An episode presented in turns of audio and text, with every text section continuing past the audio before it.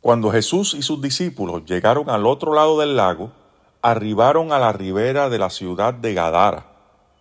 Esta era una ciudad de gentiles, es decir, de no judíos, y era parte de la región de Decápolis. Esta región constaba de diez ciudades reconstruidas por Roma y de cultura helenística. Al llegar Jesús a tierra, vino a su encuentro un hombre de la ciudad, endemoniado desde hacía mucho tiempo, y no vestía ropa ni moraba en casa, sino en los sepulcros. Este hombre estaba experimentando una terrible crisis. Estaba bajo la influencia de entidades demoníacas hacía mucho tiempo, y esto le había hecho perder su vida en comunidad, su familia, su sano juicio y en fin él había perdido el control de su vida. Esta es una condición de extrema crisis desnudo a merced de las inclemencias del tiempo y viviendo entre los sepulcros. ¿Se imagina usted qué escenario tan crítico? Cuando se habla de sepulcros, la gente piensa en un cementerio plano con muchas cruces. No, en este caso no era así. Imagínese la playa de Gadara y frente a esta una gran montaña rocosa con muchas cuevas. Allí era donde depositaban los cadáveres en aquel tiempo. Pues entre estas cuevas vivía ese hombre de la ciudad. Entonces nos dice Lucas que cuando este endemoniado vio a Jesús, lanzó un gran grito. ¡Ah! Y postrándose a sus pies, exclamó a gran voz, ¿qué tienes conmigo, Jesús, Hijo del Dios Altísimo?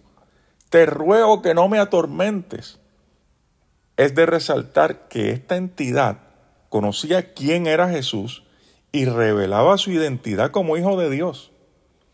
Y le rogaban que no los atormentasen porque Jesús les mandaba a salir de aquel hombre. Salgan fuera.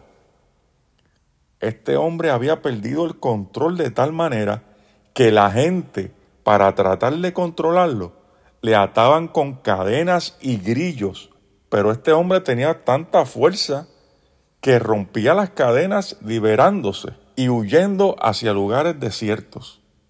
Además nos dice Lucas que este hombre llevaba mucho tiempo en esa condición de crisis. Muchas personas creen que esto meramente era una condición mental, que el tipo estaba loco, que tenía algún tipo de locura que los antiguos desconocían y se lo atribuían a demonios. Pero recuerde que Lucas era médico. Y en otras partes de la Biblia se hace la distinción entre una enfermedad y una posesión demoníaca. Ejemplo de eso se encuentra en Mateo 4:24. Entonces Jesús le preguntó, ¿cómo te llamas? Legión contestó. De modo que Lucas anota que eran muchos los que habían entrado en aquel hombre y le rogaban a Jesús que no los mandase al abismo. Dentro de la creencia judía, el abismo es un lugar oscuro, tipo prisión, donde van a parar los espíritus inmundos. Y por allí cerca había un hato de muchos cerdos que pasían en el monte, y le rogaron a Jesús que los mandara entrar en ellos, y él les dio permiso. Notemos que Jesús siempre está en control no hay nada que no se sujete al mando de Cristo.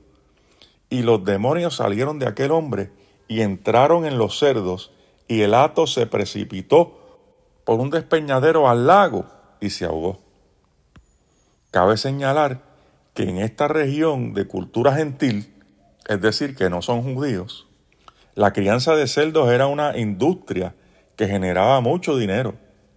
Así que esto fue una gran pérdida económica para aquella gente. Jesús conocía de antemano la estrategia de estos demonios, pero aún así la liberación de este hombre valía aún más que cualquier pérdida material. Entonces los que estaban apacentando los cerdos corrieron y dieron aviso en la ciudad y en los campos. Cuando llegó la gente, vieron a Jesús y al hombre sentado a sus pies, vestido ya no estaba desnudo y en su cabal juicio, ya no estaba dando gritos ni corriendo por ahí. y tuvieron miedo. Y los que presenciaron los hechos contaron con lujo de detalle cómo Jesús había liberado al hombre. Entonces una multitud que había venido le rogaron a Jesús que se marchase de ellos porque tenían gran temor.